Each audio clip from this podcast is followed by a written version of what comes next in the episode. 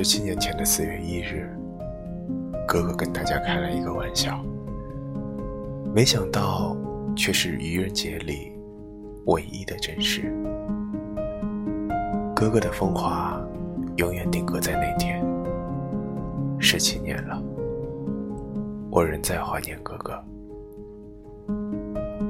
正如《阿飞正传》里所说：“要记得，我永远都会记得。”十六号，四月十六号，一九六零年四月十六号下午三点前的一分钟，你和我在一起，因为我我会记住这一分。